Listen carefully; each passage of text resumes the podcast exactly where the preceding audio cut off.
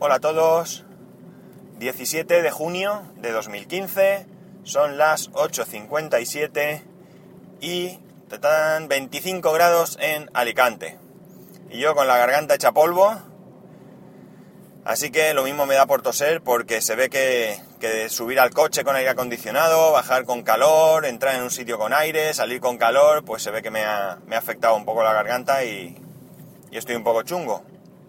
Creo que hasta tengo la voz un poco cambiada, así que mis disculpas. Bien, hay algunos temas de los que es difícil discutir. Y estos temas son política, religión, fútbol y sistemas operativos. ¿Os habéis fijado que cuando hablamos de esto con alguien se desatan pasiones? Yo creo que no deberíamos de actuar de esa manera. Es decir, si lo que buscamos es el respeto, es decir, que nos respeten, debemos empezar por respetar a los demás. Y como siempre digo, mientras tengamos posiciones, pues, no sé, moderadas si queréis, no radicales, pues yo creo que todas son respetuosas. ¿Por qué alguien que se considera ateo defiende su ateísmo como si le fuese la vida en ello? ¿O alguien que sea cristiano? ¿O incluso musulmán? Ya no hablo de los bárbaros que ponen bombas y demás, eso es otro mundo. Y no creo que tenga que ver con la, con la defensa de la religión, ni mucho menos. Yo creo que ahí es, la religión es una excusa simplemente para, para actuar de, de una determinada manera. Para imponer sus... Pues para imponerse ellos mismos sobre los demás. Eh, en política, pues pasa exactamente lo mismo. Cuando uno es de izquierdas o de derechas, pues, y entabla una conversación con otra persona, una discusión con otra persona. Hoy me empleo la palabra discusión porque el otro día, me va a perdonar porque no recuerdo quién me lo dijo, me mandó la, la definición de discusión y en ningún caso ponía que sea algo eh, malo o algo donde, donde tenga uno que alterarse, ¿no? Entonces, pues bien, vamos a usarla como se debe usar. Entonces, una discusión eh, de política, ¿por qué no? Uno puede defender, pues, una ideología más de izquierdas, otro, pues, más de derechas, siempre y cuando hablemos de, insisto, posturas moderadas. En el fútbol pasa lo mismo. Eh, hay un odio atroz, aunque no sea un odio de ir a hacer daño, por supuesto, sí que hay bárbaros también, pero también esos bárbaros que van al fútbol y apuñalan gente o dan palizas, eh, es una excusa también para, para, para, imponerse sobre los demás. Realmente es una excusa, el fútbol es una excusa para, para hacer el salvaje. Y al final tenemos pues sistemas operativos. Hay algunos otros temas que también podrían entrar aquí, pero básicamente son estos. Daos cuenta de la mmm, pasión con la que uno defiende Android o iOS. Parece que, les vaya la vida en ello. Mm, la, la, gente que, que, pues que utiliza de manera convencida y, y estudiada Android, pues de alguna manera mmm, reprocha a los que utilizan iOS. Y al igual pasa al contrario, la gente que utiliza iOS, y siempre, como digo, estoy generalizando y por supuesto, una vez que uno generaliza se equivoca, porque hay gente que no es así. Vamos, no todo el mundo es así, pero la gente que utiliza iOS, pues también ataca de alguna manera a, a, la gente que utiliza Android y que no quiere utilizar iOS porque encuentra en Android unos beneficios o unas necesidades cubiertas que no le pasa con iOS.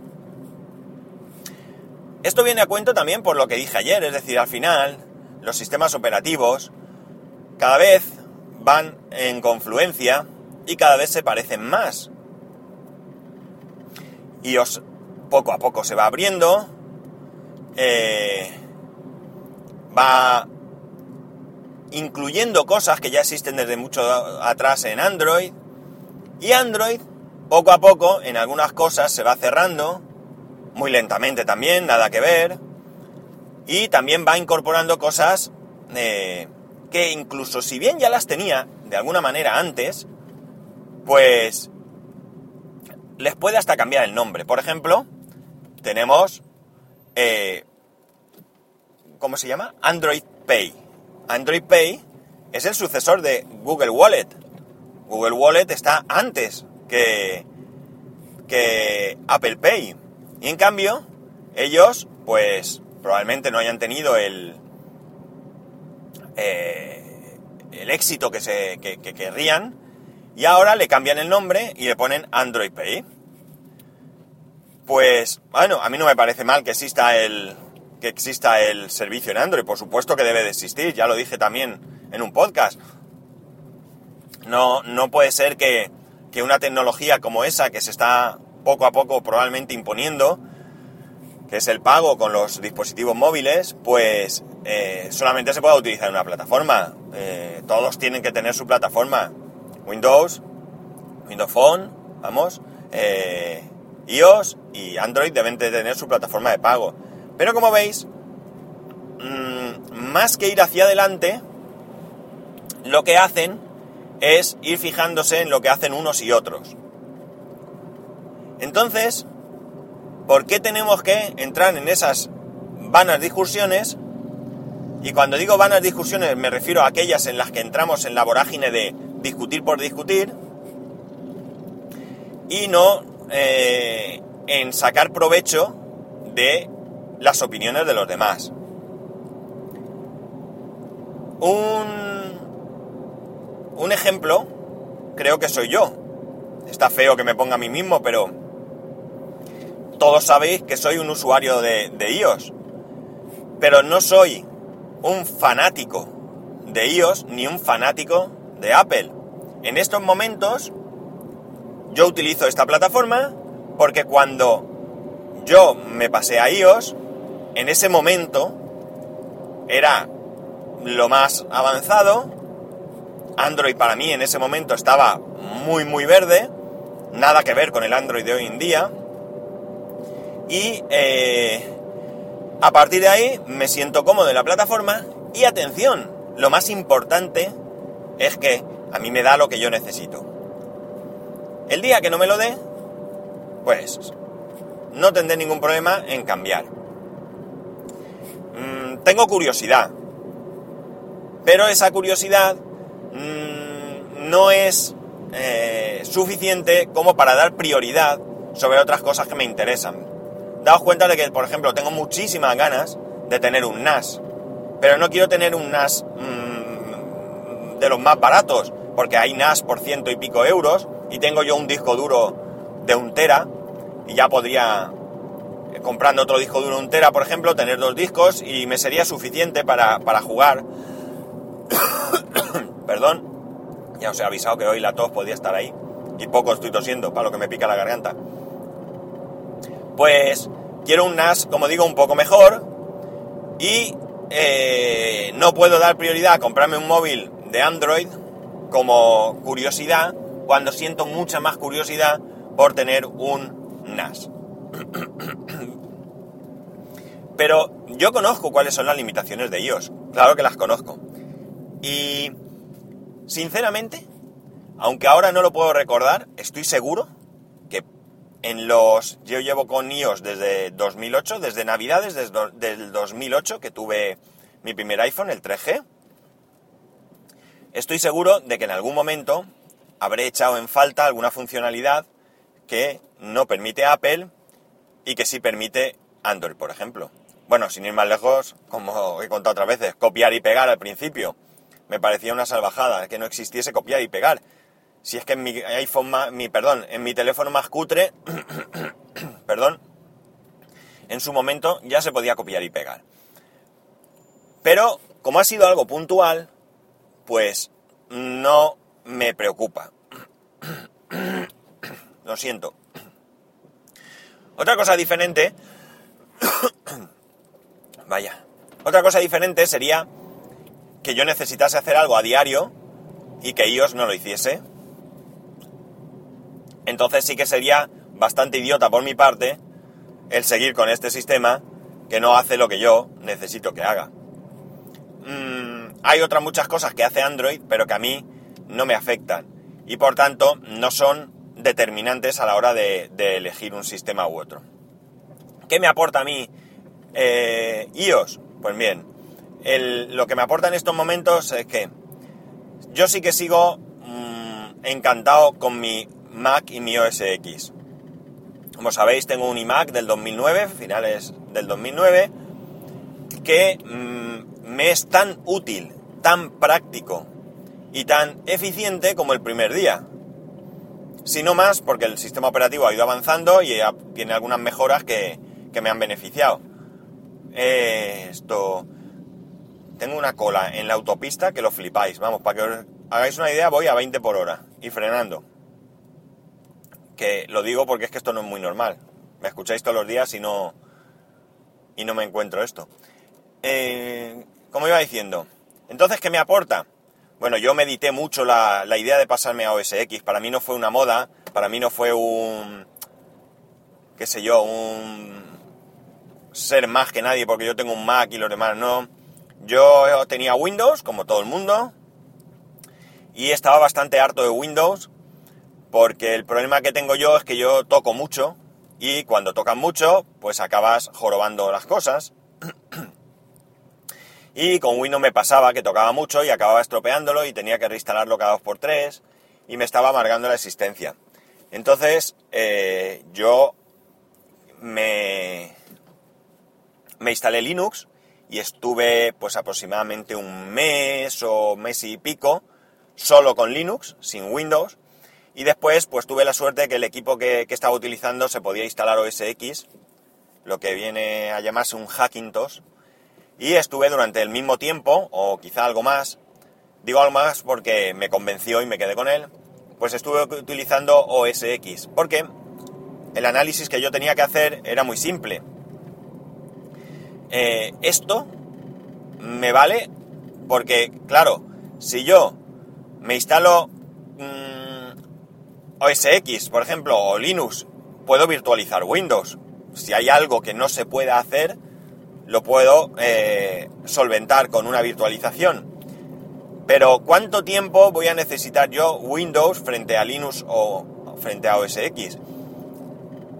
Si yo todo el tiempo que yo utilizo el ordenador, qué sé yo, el 95% estoy con Linux y hay un 5% que necesito Windows, para mí es aceptable adoptar Linux como sistema operativo principal. Pero si yo me instalo Linux y tengo el, Windows virtualizado en pantalla, pues un 60% del tiempo, pues para mí ya no es práctico, ya no es, ya no cubre, Linux ya no cubre mis necesidades. Yo, eh, por eso, lo hice de esa manera, es decir, se trataba de instalar Linux y de instalar OS X sin siquiera virtualizar. Si había algo que no podía hacer, pues tenía que aguantarme a ver esa necesidad eh, si desaparecía, porque muchas veces pasa. Como así fue, porque realmente de todo lo que yo utilizaba en Windows, tan solo hubo algo que no podía utilizar en, ninguno de los otros sistemas operativos, que era un, ripeador de DVDs yo compré un programa que iba súper bien. La verdad es que ahora no recuerdo el nombre, aunque me siguen mandando, ahora muy de largo en largo, es verdad. Me siguen mandando emails de, aviso de actualizaciones. Pues yo ese programa lo utilizaba para eh, ripear DVDs. Me iban pasando películas, me las ripeaba y demás. Estamos hablando de una época en la que no os creáis que en el 2008 es cierto que se podían descargar películas y música igual que ahora, Igual en cuanto a, que se podía hacer, pero los medios, las velocidades de descarga y demás no eran lo mismo. Y ese programa yo lo utilizaba porque me era mucho más sencillo y mucho más cómodo. Entonces, eh, ¿qué pasó? Que ese programa no existe para otro sistema operativo que no sea Windows. Pues bien, es un, un programa que yo era reacio a dejar Windows por él. Y cuando hice la prueba, pues me di cuenta que al final tampoco me era tan imprescindible. Y de hecho, no lo en falta nunca más. Yo no, hoy por hoy, os puedo asegurar que no utilizo Windows absolutamente para nada. Lo tengo virtualizado, tengo Windows 8.1 virtualizado. Windows 8.1 que compré la licencia. Perdón, esta pausa, pero es que me ahogaba. Eh, yo compré la licencia, pagué por esa licencia y la tengo instalada por si acaso me está ocupando un sitio ahí, pero realmente no lo utilizo para nada. O sea, no hay absolutamente nada en este momento de lo que yo hago, ojo, es importante recalcar esto, que no puede hacer con OS X. Por tanto, eh, uno tiene que tomar sus decisiones en base a sus necesidades y no en base a pasiones. Elegir un iPhone, elegir un teléfono Samsung, LG o cualquier otra marca, simplemente por la marca, porque te desata pasión y ser incapaz de valorar en lo bueno y en lo malo lo demás, porque ojo, reconocer lo bueno de lo demás no significa que lo tuyo no sea bueno, porque para ti lo será. Entonces, a mí me gustaría que en un ejercicio de reflexión, pues rebajásemos la tensión cuando hablamos de estos cuatro temas. Principalmente he dicho sistemas operativos, o he hablado de sistemas operativos, porque es lo que más hablamos en el día a día. Yo evito las discusiones en política, evito las discusiones en religión, eh, y evito las discusiones en fútbol, básicamente porque no tengo ninguna necesidad de discutir eh, de mal rollo por cosas que son muy, muy, muy personales, especialmente política y religión. El fútbol debería ser un entretenimiento. Yo creo que debemos respetar a todo el mundo. Mirar, sé que soy muy pesado con el tema del respeto, pero es que me, me agota ver las cosas que pasan en el, día a día, en mi mismo trabajo, yo escucho conversaciones que la verdad es que eh, alucino. Mirar, ayer estaba, no viene mucho a cuento, pero para que os dais cuenta cómo somos las personas. Nosotros tenemos la idea, muchos, de que tú vas, te contratas un seguro, seguro del coche, y lo fraccionas en, en, dos veces. Cada seis meses vas a pagar un recibo. Bien, pues en un momento dado viene otra compañía y nos hace una mejor oferta. ¿Y qué hacemos nosotros? Pues dejamos de pagar el segundo recibo y, y nos hacemos el nuevo seguro. Pues lo que estamos haciendo no está bien, por varios motivos. En primer lugar, porque tú has firmado un contrato con esa compañía de un año. Y por tanto, entre comillas, tienes una permanencia de un año. Otra cosa diferente es que la compañía, por dar servicio, te facilite la opción de pagarlo en dos veces. Pero tú estás obligado al pago durante un año. Bien es cierto que muchas compañías, si no la mayoría, pues hacen un poco la vista gorda con esto por no eh, dedicar recursos a cobrar, pero estarían en su derecho de cobrarte el año completo aunque tú te vayas a otra compañía. Pues bien, esto por un lado, pero la conversación de ayer era diferente. Mirar, resulta que alguien decide cambiar de compañía de seguro. Y existe una norma, no sé si es una norma legal o es una norma de esa compañía, de que puesto que el seguro es obligatorio, el seguro de vehículos es obligatorio, por lo menos en España es obligatorio tener un seguro mínimo. Atención, que mucha gente no lo sabe, pero el seguro hay que tenerlo siempre, siempre que tengas el coche eh, dado de alta. Si lo das de baja y lo llevas a un desguace, es el único caso en el que no. O, bien, si vas a, la, tráfico y eh, lo das de baja temporal, y entonces tráfico te precinta el coche, ¿de acuerdo? Si no, aunque tú tengas el coche guardado en un garaje, cerrado a puerta, un garaje privadísimo, cerrado, es obligatorio que el coche tenga seguro, ¿eh? tenerlo presente porque si alguna vez os pasa algo, no os echéis luego las manos a la cabeza. Un coche parado en la calle que no usas nunca tiene la obligatoriedad de tener seguro. Pues bien, esta persona parece ser que eh, se había cambiado de compañía y le llamaron porque esta compañía, como digo, no sé si por el imperativo legal o por condiciones mmm, propias de la empresa, pues pide que se le aporte alguna documentación donde eh, figure que te has cambiado de, mmm, de que ese coche lo has vendido o lo has dado de baja. Esto además es requisito indispensable para que en el caso de que tú hayas vendido el coche y te queden cuatro meses de seguro, pues te hagan un reintegro del dinero de esos cuatro meses. Pues lo normal sería ir a tu compañía, avisar de que eh, el coche lo has vendido, que no quieres renovar el seguro y aportar esa documentación. Pues por la conversación, y mira que la persona que atendía por teléfono tuvo la mayor paciencia del mundo, me da que se comportó de manera chulesca, como diciendo que él no mandaba nada, ni llevaba nada, ni le importaba nada. Pues no lo puedo entender, porque luego iremos pidiendo que nos den buenas condiciones y demás. En fin, que hoy